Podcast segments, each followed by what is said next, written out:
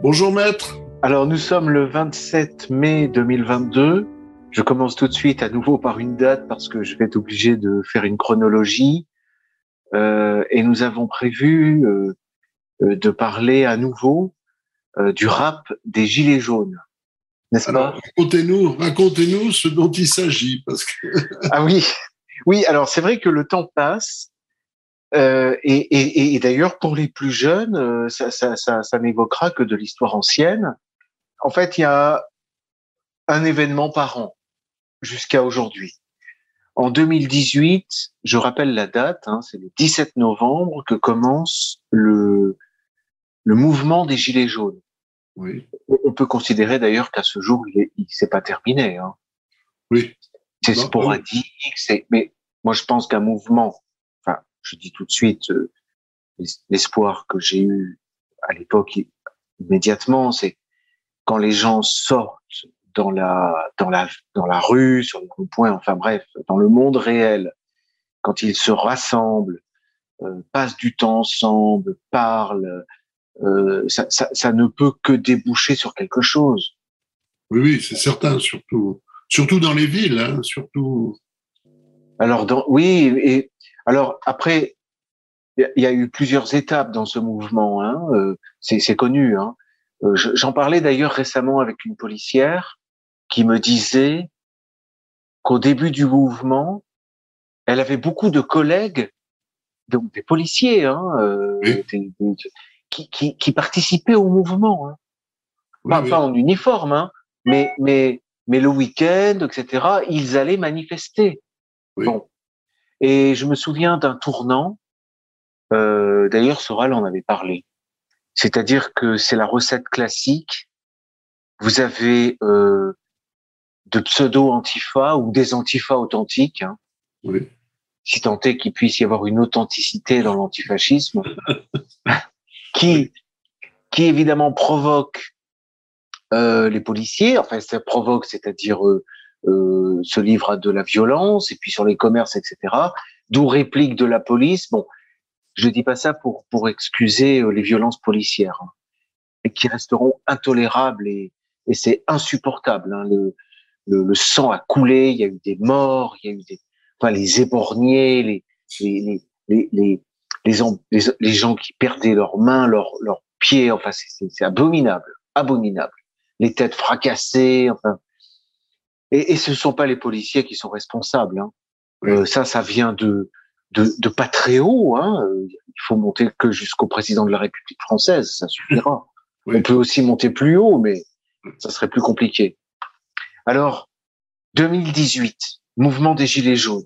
Dans le cadre de ce mouvement, le site Égalité Réconciliation, qui est l'un des premiers sites de réinformation politique de France, si ce n'est le premier. Alors c'est amusant parce qu'on a eu des procès. On, on- on fait le procès au site d'égalité Ré- réconciliation, en somme, d'être ce qu'il est, c'est-à-dire un site d'opposition. Oui. Vous voyez? Parce que que que, que pouvait que devait faire un, site comme Égalité Réconciliation dans le cadre du mouvement des Gilets jaunes, si ce n'est relayer l'information remontant du terrain, ce qu'il fait depuis toujours, comme il le fait aujourd'hui pour la Russie, c'est-à-dire réinformer au sens de donner l'information exacte et fidèle, hein, n'est-ce pas, sur les événements. Ça, plus pour le moins de la sympathie, si ce n'est plus pour le mouvement des Gilets jaunes, vous voyez. Et entre autres, euh, le site Égalité Réconciliation a relayé, mais quasiment systématiquement, toutes les musiques, les chansons euh, qui émanaient du mouvement des Gilets jaunes. Oui. Au milieu desquels on a eu un rap, un rap qui s'appelait, euh, bon, c'était le rap des Gilets jaunes. Bref. Et ce rap comportait euh, un clip avec des paroles et un clip. Et dans le clip, euh, on avait peut-être, je sais pas, plus d'une cinquantaine de plans et d'images qui tournait autour des braseros, vous savez, sur les ronds-points pour se réchauffer. On brûle du bois dans, et du papier dans des, dans des barils. Et euh, euh, au milieu des images, on avait symboliquement jeté au brasero des euh, photos, des photos de personnalités politiques, médiatiques et des photos des médias, TF1, Arte, etc. Alors voilà ce qui s'est passé. Oui. Dans le style de la de la CGT, des, des, réunions euh, de grève de la CGT sur les ronds-points. Euh. Oui, ben c'est ça. En réalité, dès, lors que vous avez des gens qui sont à l'extérieur, avec des moyens rudimentaires, lorsqu'il fait froid, euh, bon, vous avez un bras zéro. Oui. Mais alors, 2018-2019, le rap sort en, janvier 2019. En septembre 2019, on a la condamnation sur citation du MRAP, de SOS Racisme, de la LICRA, de euh, J'accuse, de, l'Union des étudiants juifs de France, avec une audience euh, euh, incroyable à Bobigny, euh, on a la condamnation d'Alain Soral pour ça, pour ce rap, à deux ans d'emprisonnement et 45 000 euros d'amende. Et je ne compte pas les réparations pour les multiples parties civiles, plus les frais d'avocat. Oui. Ça signifiait deux ans de prison ferme, attention, hein, deux ans de prison ferme, et grosso modo, peut-être un peu plus que de 100 000 euros d'amende. Enfin, amende et dommages et intérêts compris. Parce que dans cette mesure, dans ce domaine, quand vous avez des, des dommages et intérêts pour des associations, en réalité, ce sont des amendes privées. Hein. Oui. Parce que le, la LICRA n'est victime de rien du tout.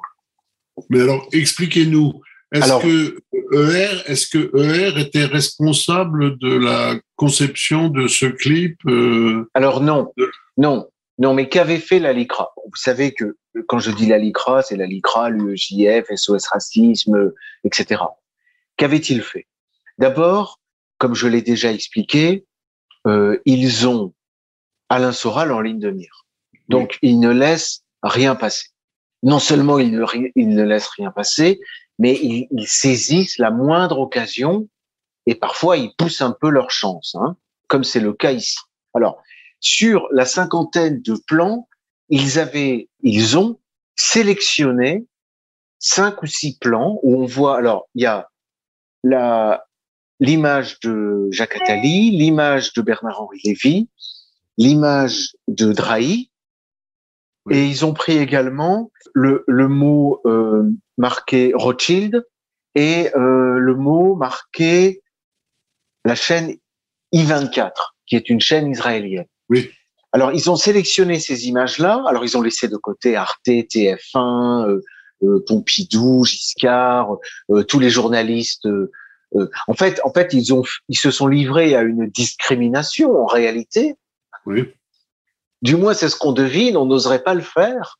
Ils ont distingué dans le clip vidéo les personnages et les institutions juives et les autres. Et de manière à présenter ce clip vidéo comme un clip résolument axé sur euh, la, la, haine, l'injure, la diffamation et la provocation à la haine contre la communauté juive. D'accord, oui. Alors donc à, Bobigny, alors pourquoi ils ont pu euh, poursuivre Alain Soral? Parce que comme le site, comme le site d'égalité réconciliation avait relayé le clip vidéo, la chanson, le clip, euh, le, rap, euh, ils pouvaient poursuivre donc égalité réconciliation. Et dans ce domaine, nous sommes dans, en droit de la presse, c'est le directeur de la publication qui assume les poursuites. D'accord. Et comme puisque Alain Soral est président de l'association Égalité Réconciliation. Comme c'est le site de l'association, la jurisprudence de la Cour de cassation nous dit que c'est le président de l'association qui est de plein droit, enfin de même de facto, qui est le directeur de la publication. C'est comme ça qu'on arrive à atteindre Alain Soral. D'accord. D'ailleurs, je lance un appel s'il y a des volontaires pour être directeur de la publication. je pense que nous pourrons nous pourrons organiser une direction de la publication à tour de rôle.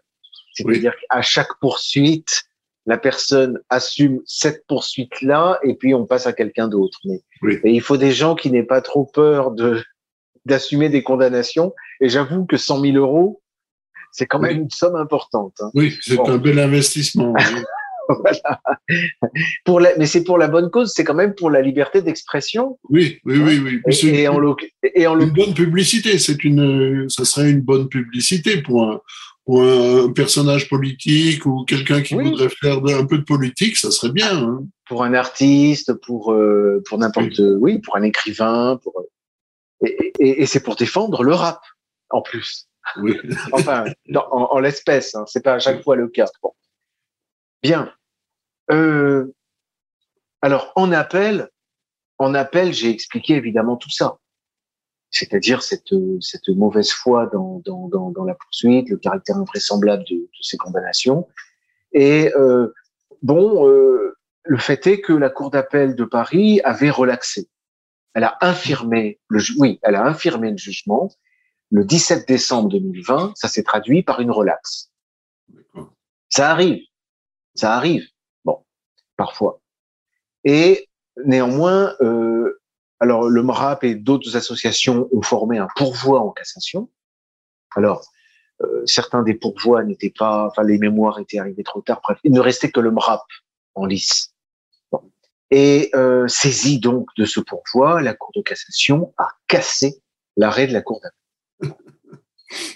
Et elle a renvoyé l'affaire devant la cour d'appel de, de, Paris, devant une chambre qui sera autrement composée, hein, c'est en juin, pour que... Euh, alors voilà, c'est là que ça devient intéressant, techniquement, parce que, bon, c'est un petit peu désespérant quand même, parce que euh, parfois, devant la Cour de cassation, on, on, aurait de très bons arguments juridiques, hein, on aurait, du point de vue du droit, de bons arguments euh, qui ne passent pas, mais je suis désolé de dire que euh, on a des cas où quand la Cour de cassation veut casser, elle le fait. Hein. Oui. Elle trouve Alors, toujours quelque chose. bah, c'est bon. A, a, après tout, c'est quand même le jeu. Hein. Oui. Le droit est comme ça. Oui. Les, les gens, c'est vrai que c'est difficile à comprendre, hein. mais le droit, c'est pas l'informatique. Hein. C'est pas 0-1. Oui. Le droit, c'est quand même le domaine, comme j'essaie de, de l'expliquer. Euh, on, on, est dans le langage. Oui. C'est du, c'est du langage. Donc, euh, avec tout ce que ça implique d'interprétation, de flou, de d'arbitraire, de. Oui. Bon. Alors. Est-ce qu'on peut savoir sur quels arguments la Cour de oui. cassation a cassé le. Oui, vous allez le savoir parce que je vais vous le dire. Ah bon, d'accord. Oui. Et alors, elle a donné, elle a reproché à la Cour d'appel deux choses. D'abord, de ne pas avoir donné certaines réponses aux questions que posait le MRAP et d'autre part de s'être de s'être abstenu de certaines recherches. Alors, en ce qui concerne les, les questions auxquelles il aurait fallu répondre, il y en a deux. Première question, le MRAP estimait que le pseudonyme du groupe de rap, hein, c'était Rude Goy Beat. R-U-D-E-G-O-Y-B-I-T et que cela traduisait l'opposition faite entre juifs et non-juifs. Voilà. Et donc là, il faut répondre. Oui. Voilà. Et là, la Cour de cassation n'a pas répondu. Alors, moi, pour ma part, je préfère me garder de tout commentaire. Et je vous mets en garde, hein, Monsieur Buffet. On est oui, sur un terrain extrêmement dangereux. Oui. Donc, euh, il y a des mines, il y a des mines à droite, à gauche, et devant et derrière nous. Donc, ne bougeons pas. Oui, oui, d'accord. voilà. C'est le conseil que je donnerais. Et on n'a pas Ensuite, de démineurs sous la main. Eh bien, malheureusement, non. Ce sont des mines sophistiquées. Hein. Oui. C'est les dernières trouvailles de, bon, on va pas dire de, de l'armée russe parce que, mais on, on, on, attend le plan du, du de la. Bon, bref, avançons. En tout cas, voilà l'argument. Hein. C'est le terme. Euh, on, on, peut deviner parce que dans les dans, dans les développements, c'était dit euh, c'était dit à l'audience, le, le, mot goy est un mot agressif. Voilà, c'est agressif parce que ça distingue juif et goy. J'en dirai pas plus. Oui. Ensuite, on a deuxième question, c'est l'emploi du terme, parce que dans le dans la chanson, dans le dans le rap, euh, il était dit il faut virer tous ces parasites. Oui. Et alors le mot parasite, pour qualifier donc parmi les différentes personnes visées, il y avait des, des personnes que le MRAP considère comme juifs et que et que la et que Bobigny également et visiblement la Cour de cassation aussi. Bon, en l'occurrence, il s'agit il s'agit de Jacques Attali, de Bernard Henri Lévy et de euh, Monsieur Drahi. Bon. Et donc, comme on emploie le terme parasite pour qualifier certains membres de la communauté juive, parce qu'on se concentre sur cela. Hein. Oui, sur, leur judéité. Voilà. Et, et, donc, est-ce que remarque du MRAP, ça renvoie au vocabulaire utilisé par les nazis pour désigner les juifs. Ah. Voilà. Bon, ça, il faut répondre. Oui. Il faut répondre. Alors euh, bon, j'ai commencé à réfléchir, hein, vous vous en doutez bien, enfin depuis un moment même par rapport à ce terme. Alors je pense que le terme utilisé par les, les, les, nazis qui étaient allemands euh, devait être euh, un terme allemand, je, que je connais pas. Bon, et, sans doute que bien des auditeurs, enfin des auditeurs, certains éditeurs, certains, sans doute le connaissent, mais bon, peu importe. Voilà les réponses qu'il fallait apporter. Mais je pense que l'essentiel n'est pas là. Le plus fort, c'est que la Cour de cassation, finalement, elle-même, a soulevé des moyens de, de droit hein, et, et, elle demande à la, à la Cour de la Cour d'appel de faire des recherches. Et là, elle, est partie de la, de la conclusion de la Cour d'appel. Parce que l'argument massu du juge d'appel, c'est de dire que, je vous le lis, que le film incriminé a pour objet la dénonciation de l'influence du monde de la finance sur la politique menée par Monsieur Macron, président de la République, avec la complicité d'une partie de la presse audiovisuelle. Oui. Voilà l'objet du clip. Et deuxième euh, précision, la communauté juive dans son ensemble, qui doit être visée hein, pour qu'il y ait injure raciale, diffamation raciale, provocation à la haine raciale, il faut avoir visé la communauté juive. D'accord. Mais la communauté juive ne peut être assimilée au monde de la finance et des médias. Voilà ce que dit. C'est puissant. C'est puissant. Comme argument, c'est puissant, oui. Absolument, absolument. C'est extrêmement euh, fort et, et, ça touche finalement au point essentiel, c'est que effectivement, moi je ne peux pas, je ne peux pas nier que euh, le fait d'assimiler le monde de la finance et des médias à la communauté juive, ce soit, alors, ça peut être du philosémitisme hein, aussi, hein. oui. mais ça peut également être de l'antisémitisme. Oui. En fait, c'est très mauvais. Voilà. Oui. Faire l'amalgame entre la finance et les médias et la communauté juive dans son ensemble, c'est très mauvais. D'où que ça vienne. Et c'est justement ce que, malheureusement, ce que font ceux qui bien souvent portent l'accusation d'antisémitisme contre des personnes qui critiquent la finance et les médias. Oui. On vous dit, vous critiquez la finance et les médias, donc vous êtes antisémite. Oui. Et le présupposé, il est là, il est que il y a assimilation entre communauté juive et finance. Oui. Bien. Alors, euh, l'argument de ceux qui luttent contre l'antisémitisme, ça va être de dire cette personne, nous la soupçonnons fortement, nous avons beaucoup de, de fortes présomptions pour dire qu'elle est antisémite. Oui. Et chez un antisémite, en général, oui. critiquer les médias et la finance, il faut traduire, il faut décoder. C'est toujours le problème du décodage. Ça signifie qu'il est antisémite. Vous voyez? Bon, évidemment, il y a là un gros problème parce que euh, je pense que même un antisémite doit avoir le droit de rester communiste, par exemple. Oui. Vous voyez? Et de critiquer le monde de la finance. bon, là, je vais un peu loin dans mes commentaires, je trouve. Alors, je vais mesurer mes. Et je vais revenir. Le, A-t-on le droit de critiquer le, le, la finance Eh bien, pour résumer, tout dépend qui critique. Voilà. C'est ça. Quand c'est quand c'est euh, mettons euh, euh, Alain Soral qui fait une critique de la finance, c'est délicat. Oui. Il peut le faire, hein, oui. mais c'est délicat. Oui. Voilà. Et là, on avait un. Alors, et puis alors l'autre problème, l'autre problème, c'est que si vous si vous donnez, alors si si vous comment dire, si vous incarnez le monde de la finance dans des figures, par exemple dans la figure de Rothschild, comme c'était le cas, Oui. là, c'est difficile parce qu'il semblerait que Rothschild soit juif. Oui. En tout cas, c'est ce que nous disent ceux qui luttent contre l'antisémitisme. Oui. Oui, mais Rothschild, c'est pas, c'est pas, euh, c'est un nom, c'est pas, euh, c'est pas une personne. La famille Rothschild. Oui. Et, puis, il y aurait des familles juives alors. voilà, c'est ça. C'est ça que je comprends pas. Il y a quelque chose qui me dépasse là. Ouais. Et Ça, ça n'existe Mais- pas. Enfin, c'est- c'est- Si, si, si, ça existe, mais, mais, mais, mais c'est compliqué. Et d'autre part, il faut tenir compte du fait que la critique de Rothschild est considérée, ça c'est ce que soutiennent euh, les avocats euh, qui luttent contre l'antisémitisme hein, et les associations, la critique de Rothschild est un cliché antisémite, pour les raisons que je vous ai expliquées tout à l'heure. Parce que les antisémites ont une propension à critiquer la banque Rothschild. Parce que pour eux, c'est une sorte de, de package. Voilà. Oui. En Oui. attaquant Rothschild, euh, on, on attaque euh, directement le, le cliché antisémite étant que euh, les Juifs aiment l'argent. Voilà, il faut il faut quand même euh, décrypter tous ces sous-entendus, voyez, pour arriver à comprendre.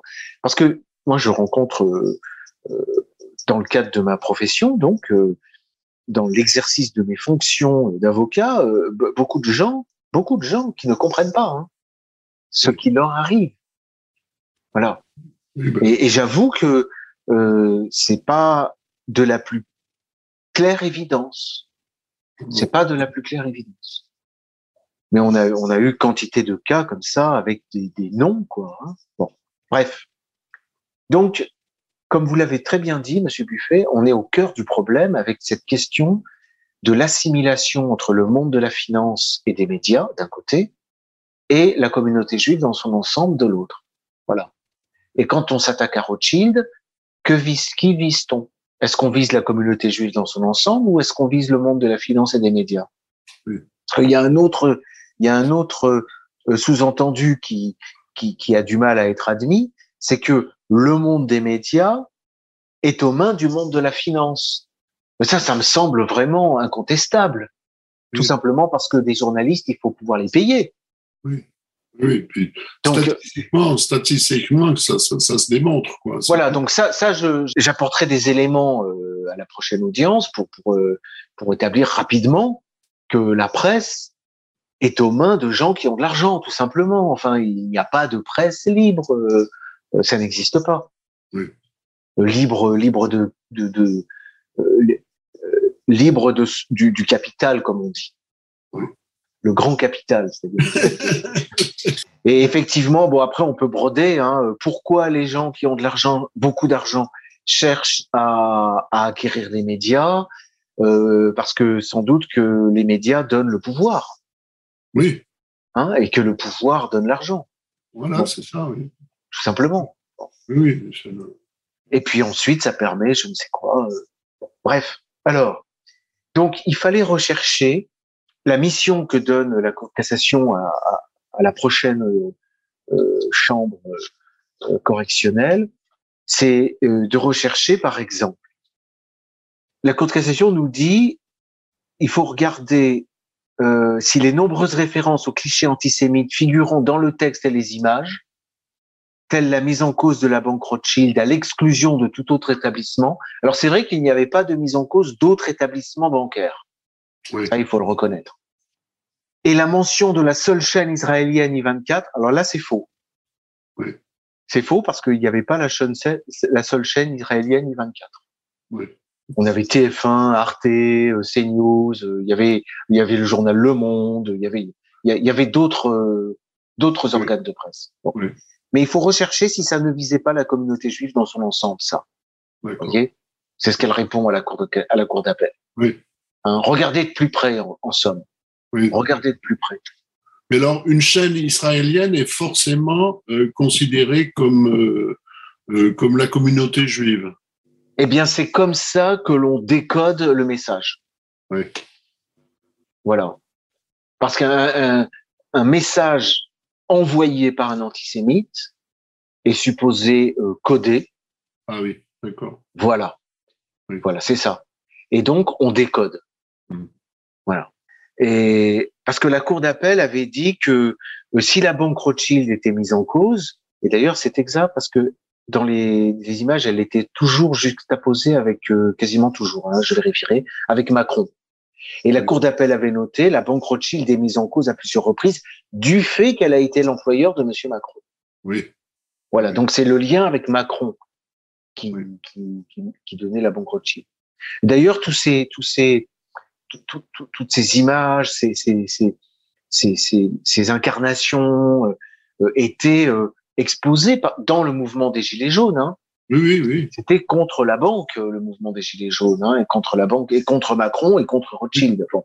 Oui. Et la Cour d'appel avait, avait aussi euh, noté que la chaîne israélienne I-24 était euh, fondée par Monsieur Drahi, qui soutenait la politique gouvernementale. Comment, voilà. comment ça peut se, se ben Ça, c'était, c'était expliqué. C'est peut-être euh, ce qui avait été euh, noté. En tout cas, la Cour d'appel, pour relaxer Alain Soral, oui. avait noté ça. Bon. Ensuite, euh, euh, c'est plus compliqué euh, parce que la Cour d'appel avait noté que les, les portraits, alors elle avait noté les portraits jetés au bûcher. Moi, j'avais bien insisté sur le fait que c'était pas un bûcher, c'était un bras zéro. Oui. Et parce que l'argument de, des attaquants, c'était de dire que ce, ce bûcher était le, le symbole des, des fours crématoires.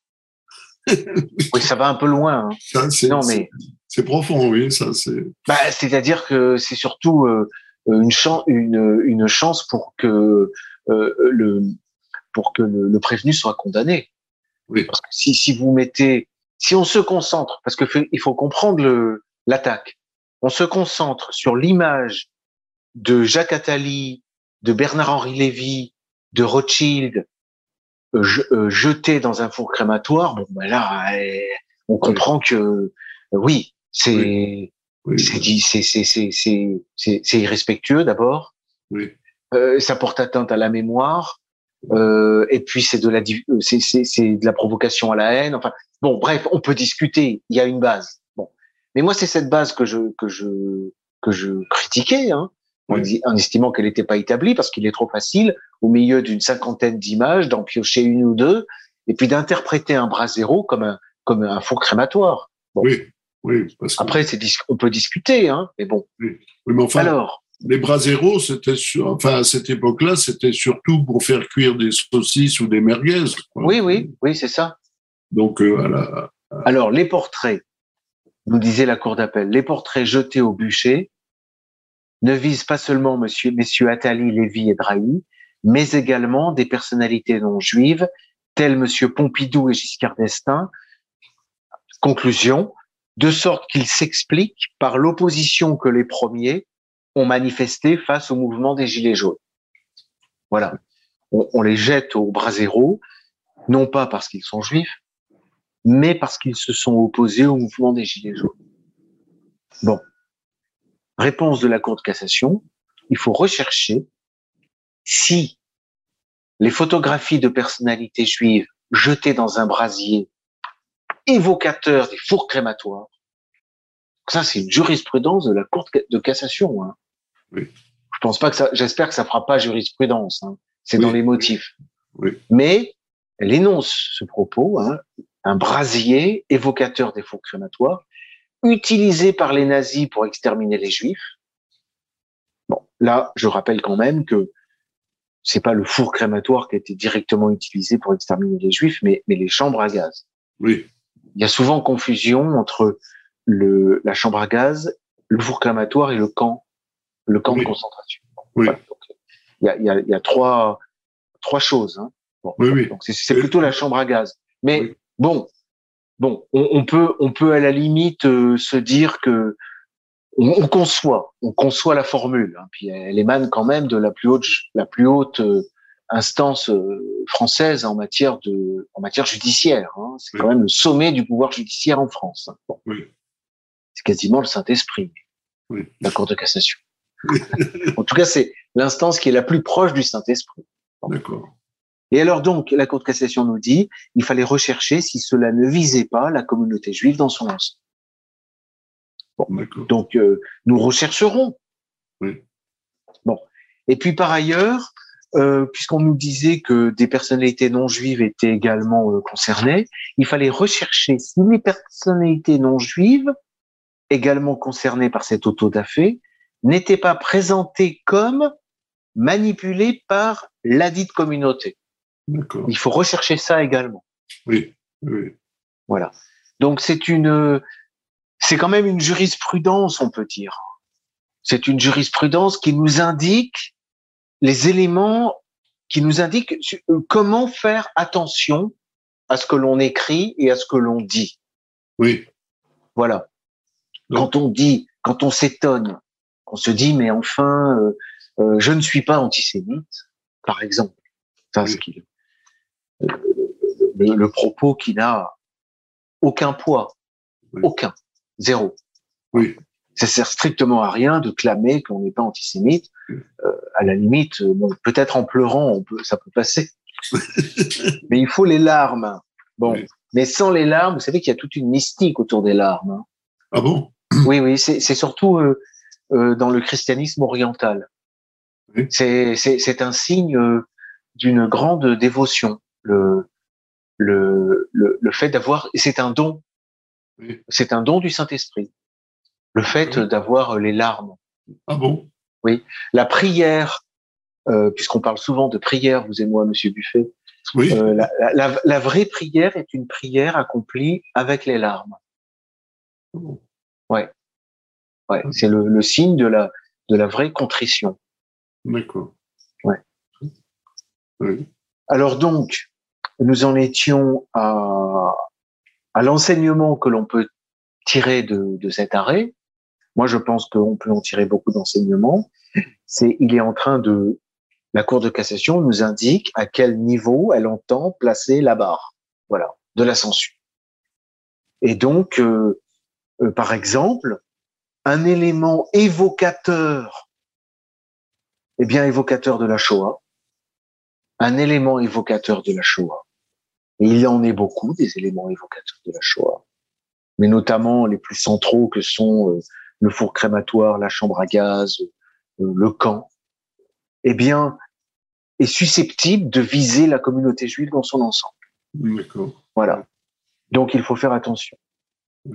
Euh, quand on, on croit pouvoir saupoudrer une assemblée de personnalités euh, euh, juives et non juives, eh bien attention, parce que euh, il faut euh, voir si on n'est pas en train de présenter les personnalités non juives comme étant des personnalités se faisant hein, par cet amalgame, par cet ensemble, des personnalités manipulées par la communauté juive. Vous voyez? Et visiblement, il faudra essayer de d'en savoir plus, mais la Cour de cassation n'a pas été sensible à l'idée qu'il n'y avait pas, encore que, je vais peut-être un peu loin, mais le cœur du problème, c'est cette question de l'assimilation ou non entre communauté juive et monde de la finance et des médias. Oui. Voilà. Oui. Voilà. Donc, donc, ce dont il faut, il faut pas se méfier de ce qu'on dit, mais de la façon dont on peut interpréter, on pourrait éventuellement interpréter ce que l'on dit. Ah oui. Oui. Il faut, il faut, il faut y voir, y voir à deux fois. Oui. Dans, dans les propos. D'ailleurs, euh, euh, je réécouterai euh, notre entretien et je pense que je vais devoir couper au moins un passage ou deux parce que parce que c'est comme ça, euh, voilà. Et ce ne sont ce sont des délits. Ce ne sont pas de simples opinions. Ce sont des délits d'opinion, mais ce sont des délits quand même. Hein voilà le les, les quelques leçons euh, que l'on peut tirer de. Mais un jour, un jour, il faudra que je, je rassemble euh, les éléments de cette jurisprudence pour euh, pour rédiger quelque chose oui. une sorte de, de, de, de petit manuel euh, qui soit le plus simple à lire et le plus, le plus, le plus efficace pour Oui. comprendre la logique. Parce que c'est, c'est, c'est loin d'être évident. Hein. Oui. Est-ce que est-ce que c'est comme ça dans le monde entier ou est-ce que c'est spécial à la France? Bah, Écoutez, j'ai déjà du mal à me tenir au courant et à analyser. Oui, parce que c'est compliqué. Parce que en France, vous avez en plus, vous avez plusieurs régions en France. Et donc la cour d'appel de Paris, la cour d'appel de Poitiers, la cour d'appel de Bordeaux ne vont pas forcément réagir de la même façon. Et puis vous avez la distinction entre les juges de première instance et les juges d'appel.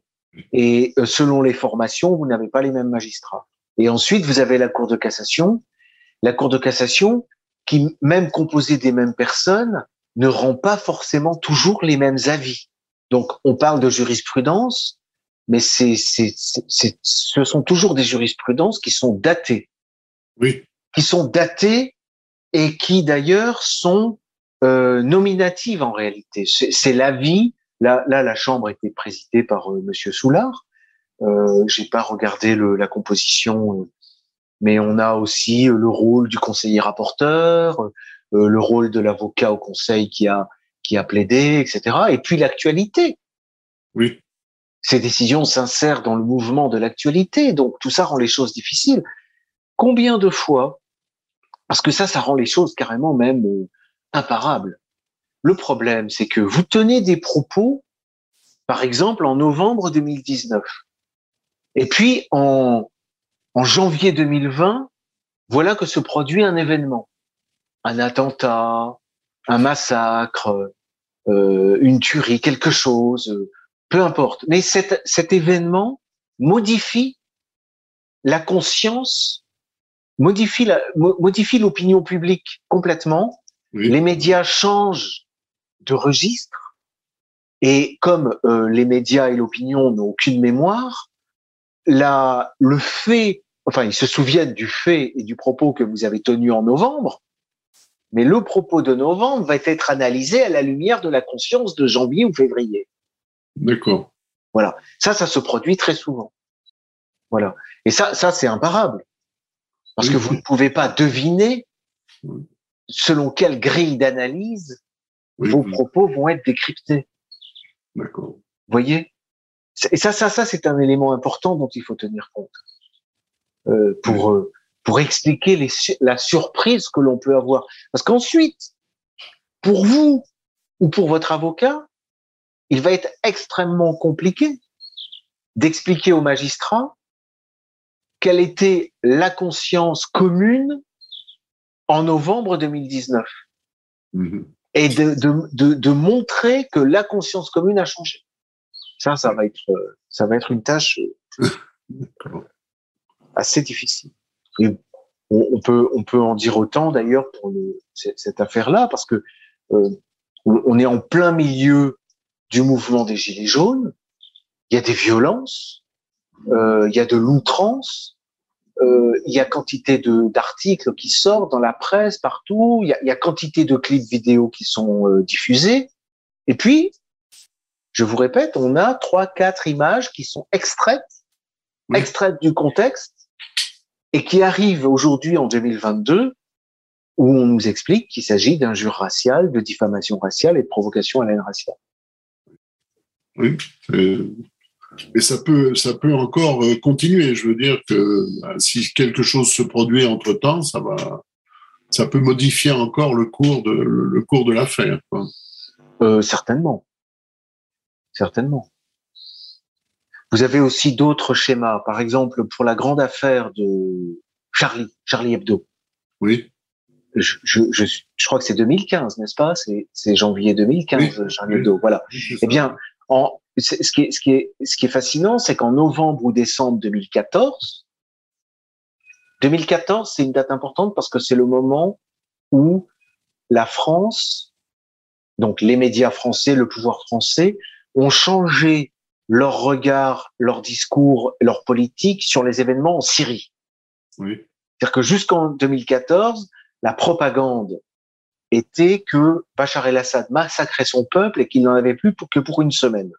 Oui. Et donc, on a favorisé le départ de quantité de jeunes désœuvrés qui sont partis mourir en Syrie. Oui. Et en 2014, il y a un changement de cap. C'est-à-dire que il y a toujours un appui donné par les Français à ce qu'on appelait les rebelles modérés. Oui. Qui je ne sais pas ce qu'ils avaient de modérés. Hein. Oui, oui. Ni de rebelles d'ailleurs. Oui. Mais en tout cas, euh, il y, a, y, a, quand même un changement. Et donc il y a une une lutte contre euh, le, le terrorisme qui devient une politique nationale. Rappelez-vous de Valls. Oui. on passe de Fabius à Valls, en, en, somme. Bon. Emmanuel Valls avait fait passer à l'Assemblée nationale une loi très importante qui était plaidée par euh, Najat Vallaud-Belkacem, qui consistait à faire passer euh, l'apologie de terrorisme du délit de presse, avec toutes les garanties que ça comporte, dans le code pénal. D'accord. L'apologie de terrorisme, c'était un délit déjà qui était très peu appliqué, euh, qui était de l'époque des lois scélérates de 1890, qui visait à lutter contre l'anarchie oui. et les attentats anarchistes. Je crois qu'il y avait quasiment pas d'application. Ah bon? Parce que apologie, c'est défendre. Oui. Donc euh, c'est très délicat. Vous pouvez très vite tomber sous le coup de défense de terrorisme. Voilà. Et c'est passé dans le code pénal. Et Najat Vallaud-Belkacem avait dit, euh, ce n'est pas pour lutter contre la liberté d'expression, mais nous avons besoin d'une arme juridique supplémentaire pour lutter contre les mouvements, terroristes sur notre sol euh, et, qui ont, et les mouvements de terrorisme international. En fait, les vidéos de propagande saoudienne, qatari, etc. Enfin, c'était un petit peu l'idée, quoi. Il y a des organisations terroristes internationales, elles font de la propagande, elles poussent au terrorisme. Nous, on a besoin de pouvoir les arrêter pour un simple propos. Donc, l'apologie de terrorisme, mettez-nous ça dans le code pénal. On vous garantit que nous ne condamnerons pas euh, les expressions, y compris leurs abus. Oui. Bien. Eh bien, ça c'est décembre, c'est voté en décembre ou en novembre 2014. Janvier 2015, vous avez les attentats du euh, les attentats de Charlie Hebdo. Oui. Vous vous souvenez du choc que ça représentait Oui, oui, oui. Eh bien, dans les six mois qui ont suivi, a eu lieu ce fameux, ce que Todd a appelé ce flash totalitaire, qui est plus qu'un flash. Hein, c'est c'est un, un long délire qui a qui a même alarmé jusqu'à la ministre de la Justice de l'époque, hein, qui était Madame euh, Taubira, oui. d'une répression aveugle qui consistait à mettre, à arrêter, à mettre en garde à vue et pour certains à condamner des, des adolescents de 16 ans qui avaient pu simplement relayer sur Facebook le panneau je suis je suis Kouachi. Oui. oui. Vous voyez l'exemple. On nous avait promis qu'on sanctionnerait pas les abus de la liberté d'expression, mais sous le choc de l'émotion représentée par les attentats de Charlie Hebdo et surtout participe de ces attentats tout le battage médiatique qui a suivi. hein. Parce que moi j'ai toujours insisté sur un fait, c'est que le terrorisme, c'est pas seulement le fait de, de l'acte, etc., mais le, le 90% du terrorisme, il est dans l'écho médiatique que, Oui, que rencontre, euh, parce que c'est ça que vise le terroriste. hein. Euh, Évidemment. Si vous n'en parlez pas-. C'est l'effet recherché. Hein. C'est l'effet recherché. Donc plus vous lui donnez d'écho, plus l'attentat est réussi. Oui. vous participez du terrorisme. Donc, donc c'est ce qui s'est passé. Et, et, et le- résultat, moi j'en ai été témoin dans, dans, dans plusieurs dossiers. Et puis c'est c'est quelque chose de connu. Je vous dis, c'est c'est vraiment euh, une page d'histoire du droit français. Hein. Oui. Ça a été une répression aveugle, aveugle. On a sanctionné des, on a sanctionné même des fous, des gens qui étaient dans la rue qui criaient simplement "Je suis Kouachi", euh, des gens ivres. Voilà, voilà comment euh, on peut avoir. je- J'en parle parce que ça- c'est- on est toujours dans le même registre des, des décalages. Il y a, y, a des- y a des petites ruptures euh, qui sont peut-être des changements d'époque, hein, mais qui sont des parfois de simples petites secousses euh, sismiques dans l'histoire, mais qui font que les consciences changent. Bon, j'avoue, j'avoue que mon propos là et, et les, ces idées me viennent aussi beaucoup par euh, ce que nous dit euh, Lucien Cerise. Oui. Vous savez sur la manipulation des masses, etc. Oui, oui, oui. Voilà. Donc c'est ces recherches aussi qui m'ont qui m'ont euh, donné cette, cette- Oui. qui m'ont mis cette- ces idées en tête. Mais d'ailleurs, sur, sur, le changement d'époque aussi, par rapport aux Gilets jaunes, ce qu'il faut bien voir, c'est que sur le caractère historique d'un mouvement, hein, c'est l'histoire qui nous dit que le fait était un fait historique. Hein. Oui, bien sûr. Oui. Donc nous verrons, il est fort possible, nous verrons aussi les suites que ça aura. Il est fort possible que le mouvement des Gilets jaunes ait été un mouvement important en France. C'est possible. Nous le saurons à l'avenir. Oui. En fonction des conséquences que ça aura et de l'analyse qu'en feront les, les sociologues et les historiens. Et les historiens. Voilà. Alors peut-être on nous dira que ça nous emmène un peu loin tout ça, mais mais c'est l'intérêt, c'est l'intérêt du droit. Hein. Euh, un cas, un simple cas euh, qui souvent est multiforme, protéiforme, ouvre une fenêtre sur d'autres cas et puis sur le monde, sur la société, sur l'histoire. Oui, oui. oui. C'est systématiquement, hein, c'est c'est comme ça qu'un c'est comme ça qu'une affaire euh, doit être envisagée. Hein. C'est Vergès qui disait que toute affaire est un roman. Mais c'est vrai. Mais la moindre affaire, il n'y a pas de petite affaire. Il arrive que des gens viennent me voir en, en, en, en demandant, en s'excusant de m'embêter avec leur affaire que ils jugent eux insignifiantes au regard d'affaires comme celle du rap des gilets jaunes. Bon, et, et, et je non, c'est pas vrai parce qu'à chaque fois il y a un drame humain, il y a un roman. Il y a, y a, une vie, il y a, y a et, et, en général, euh, un pro, même un procès ou un litige, un litige, quand on en est à, à venir voir un avocat, c'est signe que justement dans l'histoire d'une vie, c'est une époque, hein, c'est un drame. Oui, oui. C'est un drame. Oui, Être obligé, moi ça m'est arrivé, hein, d'être obligé d'avoir recours à un avocat. Ben, c'était pas une petite, euh, c'était pas pour une petite affaire. Hein. Oui, oui, oui. C'était, c'était au contraire, c'était une grosse affaire. Oui. C'était, c'était compliqué et c'était, ça avait un impact sur mon existence. L'impact aurait pu être beaucoup plus, beaucoup plus fort d'ailleurs. Oui. Vous savez que j'ai été condamné en première oui, instance hein, pour euh, pour contestation de crimes contre l'humanité. Et ce que l'on dit moins, c'est que grâce à mes avocats, que je remercie à nouveau au passage, hein, j'avais trois avocats. Bon, j'ai été relaxé en appel. Hein. C'est important de le dire quand même. Oui, pour, oui, pour, ma réputation. Donc il y a, y a, une justice de classe alors. C'est-à-dire qu'un avocat peut avoir un trois avocats. Un avocat ne peut pas être attaqué, c'est pas possible. Ah si, si, il ne si, peut pas il être peut, condamné. Il peut, il peut. Non, non. Ah, condamné, si, puisque je l'ai été. Ah, vous avez des avocats condamnés. Hein. Oui, oui.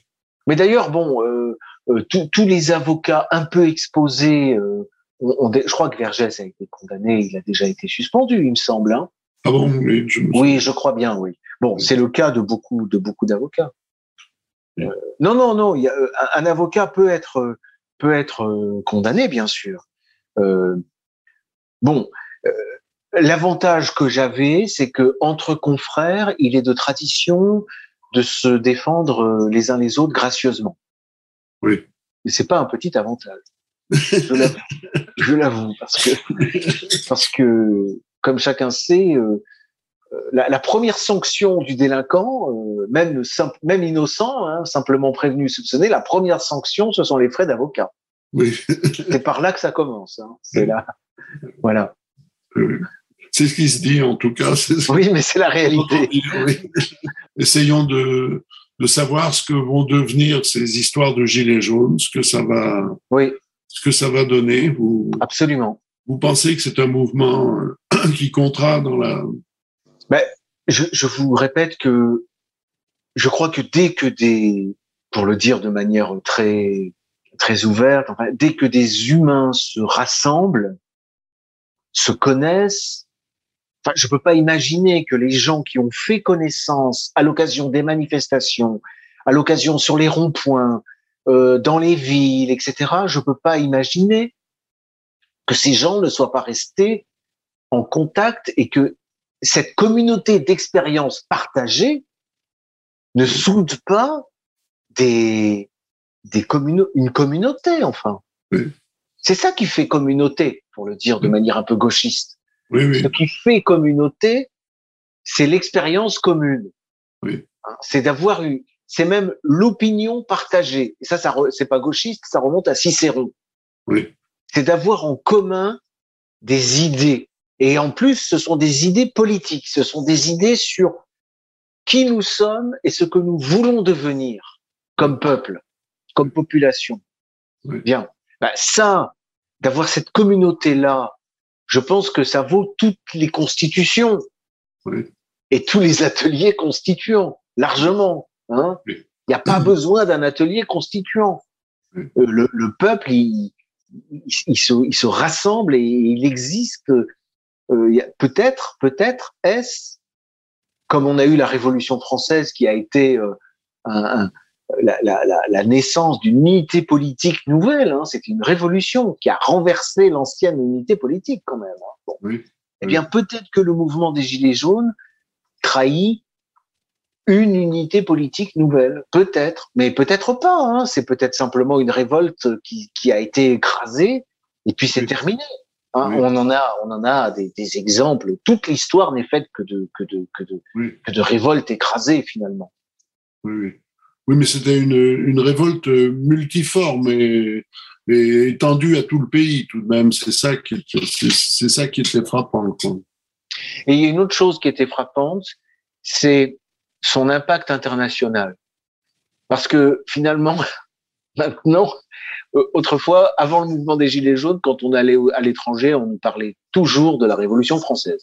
Oui, Ouais, euh, la France, c'est le pays des droits de l'homme, le pays de la Révolution française. Et maintenant, on a tendance à nous dire, alors, les Gilets jaunes, parce que Oui. on, on attend un peu la France. oui. D'accord. Voilà, bah écoutez, nous verrons, qui vivra verra, mais Oui. euh, chut. Merci, maître. c'est moi qui vous remercie, Monsieur Buffet. À très bientôt. À très bientôt.